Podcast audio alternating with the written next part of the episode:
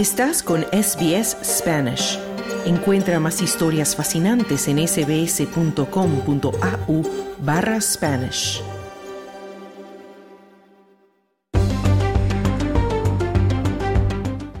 Mi nombre es Esther Lozano y esto es SBS Audio Australia en Español. La Organización de las Naciones Unidas ha pedido esta semana a la comunidad internacional volver al espíritu de la Declaración Universal de los Derechos Humanos firmada hace 75 años y terminar así con la actual polarización del mundo. Esta declaración, que no tiene carácter vinculante, afirma la primacía de los derechos y libertades de los individuos sobre los derechos de los Estados. Fue adoptada en París el 10 de diciembre de 1948 y supuso uno de los primeros grandes logros de la ONU. Y nosotros en el programa de hoy hemos querido explorar cuál es la situación de los derechos humanos aquí en Australia, que cada año está en el punto de mira de las organizaciones internacionales por no cumplirlos plenamente. Para ello, esta mañana conversé con David Mejía Canales. Él es abogado experto en derechos humanos en el Human Rights Law Center. Muchísimas gracias, muy bien. Muchas gracias por, uh, por la invitación. David, la imagen de Australia como defensora de los derechos humanos en su propio territorio hay que decir que está bastante empañada y hay organizaciones internacionales como Amnistía Internacional que cada año señala a Australia en sus informes de forma regular como un país que no cumple con la protección de los derechos humanos en su, en su totalidad sobre todo con temas como la excesiva encarcelación de personas de las primeras naciones. Por dar algunos datos, podemos decir que un australiano indígena tiene 14 veces más probabilidades de ser encarcelado que un australiano no indígena. Y desde el año 2000, de hecho, el porcentaje de australianos indígenas encarcelados ha aumentado ocho veces más que el de los no indígenas. Y según datos de The Australian Institute, el 33% de los presos varones son indígenas, aunque solo el 3% de la población de Australia es, de hecho, indígena. Bueno, David, ¿qué responsabilidad tiene el gobierno australiano desde tu punto de vista sobre esta realidad tan triste? Sí, claro. Y mira, es una, es una pena, en verdad, es una pena que, estemos aquí, porque Australia tiene un, una historia muy buena de, representar para los derechos humanos. En vez el, el, la, la declaración de, derechos humanos tuvo su aniversario, 75 años de, de ser adoptado en la, en la ONU. Mm. Y Australia fue uno de los países que, que, impulsó esta declaración. Y es lastimosamente que nos estamos viendo en esta situación aquí, que tenemos, digamos, la responsabilidad penal de los niños. Tenemos eh, la, la, edad muy, es muy baja, de 10 años. La eh, eh, excesiva encarcelación de las personas indígenas. Y, y tenemos que recordarnos que estos, eh, es, esta situación que nos estamos encontrando aquí de los derechos humanos, en derechos humanos en Australia, en verdad ha sido una serie de decisiones que nuestros gobiernos han tomado de no, no darle prioridad a, a, resolver esta gran pena que tenemos en Australia con la carcelación de, de las personas de, la, de, las primeras, de los primeros pueblos, pero, pero lastimosamente, los derechos humanos, la violación de derechos humanos que se ve en Australia, no solo en eso, se, va, se ven en todas partes de la vida. Y es una gran lástima porque Australia era un líder en este, en este tema y ahora nos estamos viendo que Amnesty está poniendo reportes que, mm. que los derechos humanos están, se están siendo debilitados aquí en Australia. Y eso es una gran pena. Nos debería de preocupar a todas las personas que, que vivimos en Australia, que eso está pasando en nuestro país. Y respecto a la responsabilidad del Gobierno, desde tu punto de vista, ¿cómo podría cambiar esta situación? Sí, claro, mira, lo, que tenemos aquí en Australia es que no, no tenemos la, protección de derechos humanos que tenemos que, tener. Digamos, en, el estado de Victoria, en el estado de Queensland, en el territorio de la capital, estos tres, estos tres estados y territorios tienen una ley de derechos humanos. Entonces, en, esta, en los parlamentos, digamos, de Queensland, Victoria y de ACT, los derechos humanos se tienen que considerar cada vez que los políticos van a hacer una ley. No tenemos una, una ley de derechos humanos uh, en, en, el ámbito federal, entonces el, el, Parlamento no tiene que considerar nuestros derechos humanos. Y los otros estados, digamos Western Australia, South Australia, Northern Territory, ellos no tienen tampoco una ley de derechos humanos.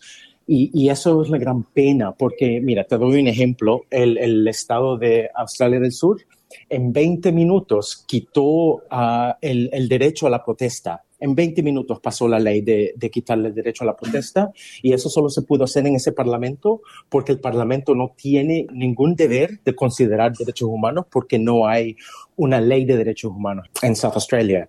Entonces nos, encontramos en una situación muy, muy difícil porque la protección de tus derechos humanos depende a dónde, a dónde vives. Si estás en Victoria, tienes una protección mucho más alta que, que, si vives en Western Australia, por ejemplo.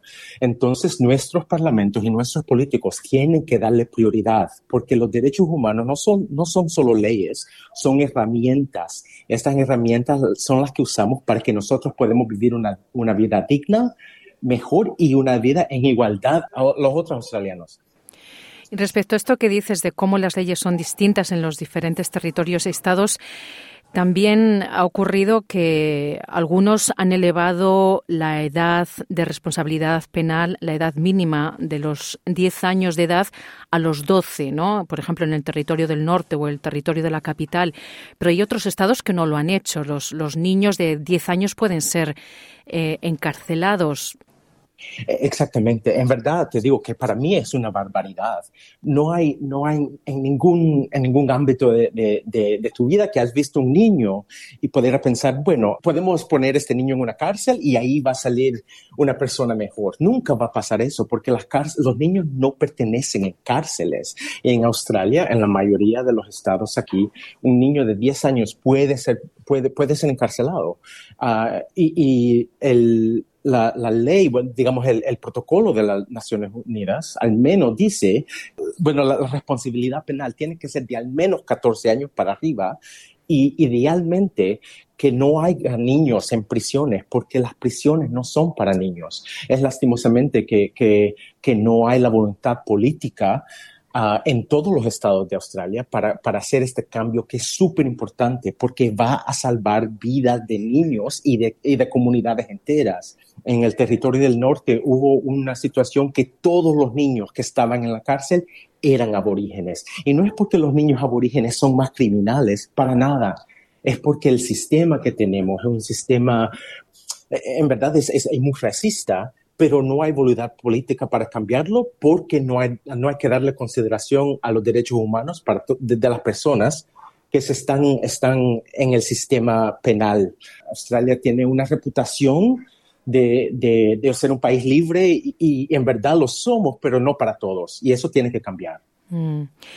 Otro asunto, mm, este ha sido además muy controvertido en el último mes, es la decisión histórica del Tribunal Superior de Australia que dictaminó en noviembre que la detención indefinida de inmigrantes es ilegal. Y por este motivo, un número de personas detenidas por diversos crímenes tuvieron que ser puestas en libertad con la preocupación en la comunidad lógica de que podían ser un riesgo para la seguridad. ¿Cómo valoras este caso tan complejo?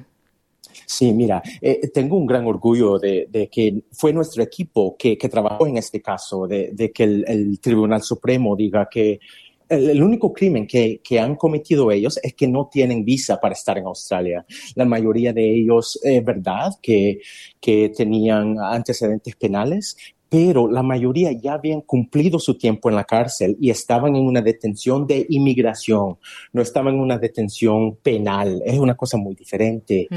Pero eh, es verdad, yo, yo creo que, que, la comunidad siempre va a tener ese, esa preocupación de, de, la, de la, seguridad y, y, de que vivamos todos libres de ser víctimas de crimen. Eso no, no se lo juzgo a nadie. Pero lo que pasa es que todos los días, todos los días, eh, gente que, ha cumplido su tiempo en la cárcel regresa a la comunidad. Eso es, así funciona el sistema. Lo que dijo el Tribunal Supremo de, Australia es que es ilegal mantener una persona presa, en verdad, para toda su vida, eh, quizás porque no tienen visa eso no está, no es valiente con la, con la, Constitución de Australia. Entonces pienso yo que eh, desafortunadamente en Australia todas las cosas que se relacionan a la migración son temas muy difíciles, ¿no? Para nosotros, para tener una conversación a nivel, ¿no? Sin, sin, sin grandes emociones y, que los políticos no lo usen. Las discusiones son bien racistas, que lo que vemos en el Parlamento. Y regreso otra vez a mi punto, que lo que pasa es que porque no tenemos ninguna ley federal para la protección de derechos humanos. Una de las protecciones de derechos humanos en la, Declaración Internacional es que los seres humanos no van a estar presos sin causa y no van a estar presos por toda su vida sin causa. Pero como eso no se tiene que cumplir en Australia porque no, no, hemos, no hemos tomado la ley internacional y, y hacerla aquí en Australia porque no tenemos esa, esa ley federal, entonces no hay ninguna consideración para las implicaciones de derechos humanos que, nuestros parlamentos, las decisiones que nuestros parlamentos toman. Y eso nos debería de preocupar muchísimo, porque entiendo que, que a veces hablar de, gente que ha tenido antecedentes penales no, no hay mucha simpatía para esas personas, pero para eso son los derechos humanos, porque nos aplican a todos y, son, son vigentes para todos en todo lugar, en todo momento. Entonces es muy importante que regresemos a esa, a esa fundación, porque si, si hacemos un sistema legal que no respeta los derechos humanos, entonces no estamos haciendo un sistema legal que va a dar justicia. ¿Qué tiene que ocurrir aquí en Australia para que podamos tener una ley que resguarde los derechos humanos a nivel federal? Sí, claro. Eh, la, primera cosa es que necesitamos una voluntad política y, me da mucha alegría que, digamos, el, gobierno laborista aquí en Australia está, está dando señales positivas que van o que quieren introducir, que quieren tener esa conversación con los australianos para la necesidad de una ley federal de derechos humanos.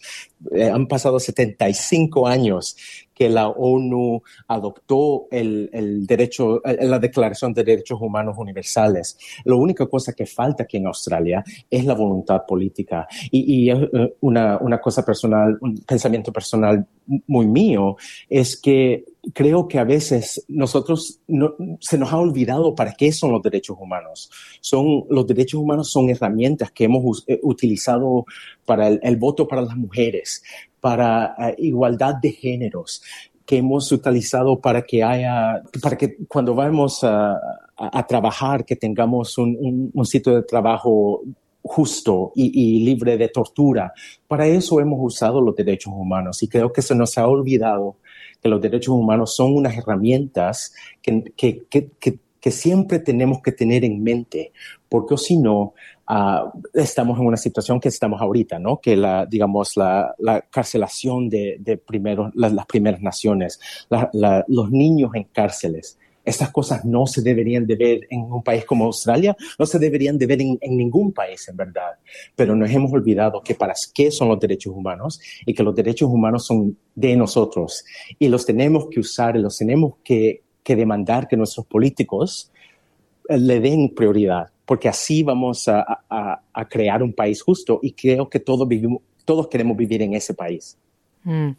Y para terminar, eh, en otra noticia más positiva, Recientemente, la Corte Suprema de Nueva Gales del Sur ha anulado parte de una serie de leyes antiprotesta muy duras que se aprobaron de forma rápida en el Parlamento estatal el año pasado, en el 2022. Estas leyes imponían una pena máxima de una multa de 22.000 dólares dos años de prisión o ambas cosas a las personas que causaran cierres parciales o, o desvíos alrededor de puertos y estaciones de tren. Bueno, estas duras medidas se aprobaron en el marco de las protestas por el cambio climático y la decisión reciente de la Corte Suprema de declararlas inconstitucionales fue, de hecho, gracias al desafío legal de dos mujeres, dos manifestantes que iniciaron este proceso judicial. ¿Cómo valoras todo esto, David? estas dos mujeres se llaman Dominique y Helen. Mm. Son ellas han hecho de verdad, han hecho una gran cosa para todos nosotros, porque estas leyes uh, antiprotesta, nosotros le, dijimos al Parlamento, le dijimos a los políticos que estas leyes no van a ser constitucionales, pero porque no hay ninguna ley de derechos humanos en el estado de Nueva Gales del Sur, ellos no tuvieron que darle ninguna consideración a eso. Mm. Y entonces estamos viendo que la Corte Suprema dijo que esas leyes son, son inconstitucionales como nosotros le dijimos al Parlamento. Esto es una, es una muy buena noticia, pero lo, lo que me da a mí alguna, mucha tristeza, en verdad, es que tuvo que, e, estas dos mujeres tuvieron que, ir hasta la Corte Suprema de Nueva Gales del Sur para obtener una decisión muy buena. Y para ir a corte se, se, necesita mucho dinero, se necesita mucho tiempo, mucha paciencia, y no debería de ser tan difícil para, para, que podamos protestar, ¿no? Especialmente en el cambio climático, en la crisis que nos encontramos. Entonces, esto, esto es una muy buena decisión y, y, y los felicito a, a, a, estas dos protestantes, pero también a, lo, a los abogados que les ayudaron pero no debería de ser tan difícil para que todos nosotros, cualquier you know, personas comunes y corrientes, para que nosotros podamos tener justicia, no se debería de, de, de, de, ir siempre al Tribunal Supremo de Nueva Gales del Sur. Debería de ser muchísimo más fácil. Pero que también es importante, creo que recordar, que no es como que si no hay derechos humanos en Australia, pero para ejercer esos derechos humanos tenemos que hacer una gran, una gran cosa, ¿no? Tenemos que ir a la Corte Suprema. Entonces, esto no debería de ser tan, tan difícil, pero me da muchísima alegría que al menos la Corte Suprema de Nueva Gales del Sur ha dicho que estas, estas leyes son inconstitucionales y con muy buena razón. David Mejía Canales, abogado experto en derechos humanos en el Human Rights Law Center. Muchísimas gracias por tu tiempo y tus comentarios para SBS Audio. Muchísimas gracias a ustedes. Gracias. Dale un like, comparte, comenta. Sigue a SBS Spanish en Facebook.